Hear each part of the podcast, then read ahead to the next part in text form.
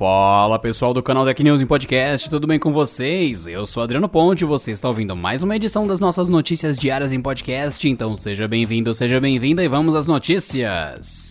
Nessa terça-feira estava prevista a votação do projeto de lei 2630, focado no combate às fake news. A proposta transfere maiores responsabilidades aos chamados provedores de aplicação, como Facebook, Google e Twitter. No entanto, uma emenda a essa lei, apresentada pelo senador Nelsinho Trade, do PSD do Mato Grosso do Sul, chamou a atenção de forma preocupante.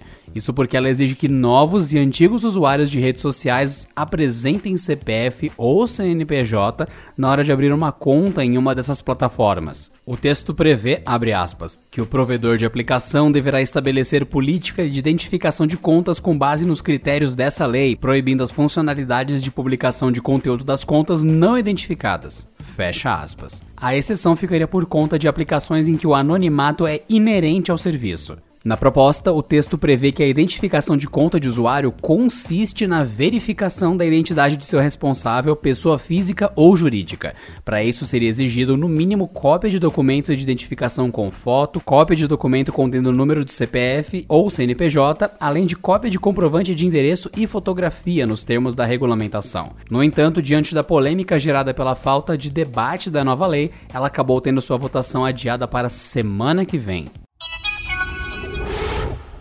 O Facebook apresentou nesta terça-feira um novo recurso para facilitar a vida de quem quer remover qualquer postagem antiga da sua linha do tempo. A nova ferramenta, batizada de Manage Activity, ajuda a encontrar e selecionar diversas publicações do passado para apagar ou arquivar tudo de uma só vez. Essa última opção é sugerida pelo Facebook caso você queira esconder alguma publicação dos seus contatos, sem necessariamente apagar o conteúdo.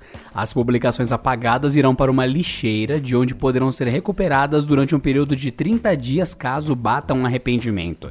O Facebook lista como possíveis aplicações da nova ferramenta uma limpeza pública das postagens para quem está procurando emprego. O recurso permitirá buscar publicações com diversos filtros, incluindo busca por pessoas específicas ou períodos. Segundo a rede social, a novidade deve chegar em breve ao aplicativo para celulares, para depois ser oferecida na navegação para desktop e no app Facebook Lite. No entanto, datas de início de funcionamento do recurso, bem como quando ele chegará a países diversos, não foram divulgadas. Strauss Zelnick, CEO da Take-Two, mudou seu pensamento sobre o Stadia, plataforma de games por streaming do Google. A publicadora de títulos como Red Dead Redemption 2 e a franquia Borderlands foi uma das primeiras apoiadoras do novo serviço da gigante de buscas. Contudo, o executivo agora pensa se o Google prometeu demais sobre o Stadia.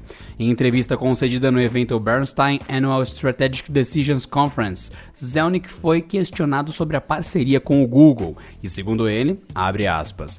O lançamento do Stadia tem sido lento. Eu acho que houve uma promessa exagerada do que a tecnologia poderia oferecer, o que levou a certo desapontamento do consumidor. Fecha aspas. A fala do executivo é mais uma indicação de que o Stadia ainda sofre para conseguir o seu espaço no mercado de games. A Take-Two é uma das poucas grandes companhias que mantém seus jogos na plataforma, como Red Dead Redemption 2, NBA 2K20 e Borderlands 3. De acordo com o Zelnick, os títulos vão continuar por lá até que o modelo de negócios faça sentido. Os Correios firmaram um acordo de colaboração mútua com a China para que as encomendas oriundas do país asiático possam chegar aqui por via marítima.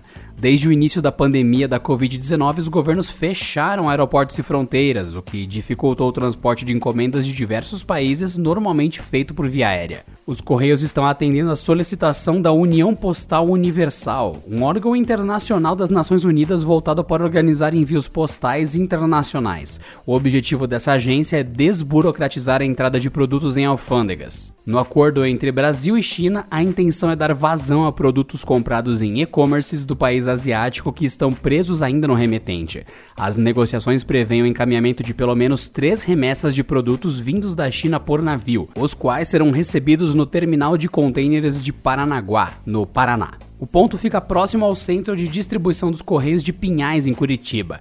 A primeira remessa chegou no último dia 30 de maio, sendo que outras devem ser encaminhadas ao porto de Paranaguá ainda em junho e julho.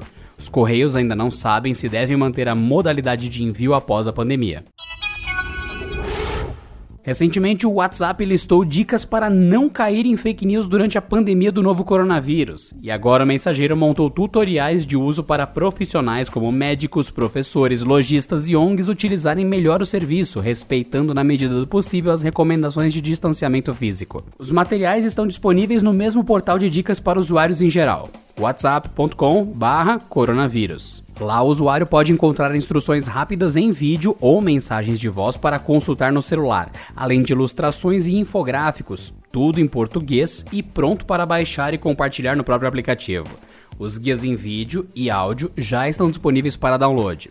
Para professores, ONGs, governos e empresas locais, o WhatsApp listou instruções em texto para compartilhar aulas, enviar e receber trabalhos escolares, compartilhar informações em tempo real, incluir dados como horário de funcionamento e muito mais. E por hoje é só, pessoal. Nos falamos na próxima edição do canal Tech News em Podcast, então se cuidem e até lá. Este episódio contou com a apresentação de Adriano Ponte, roteiro de Rui Maciel, edição de Vicenzo Varim e editoria-chefe de Camila Rinaldi.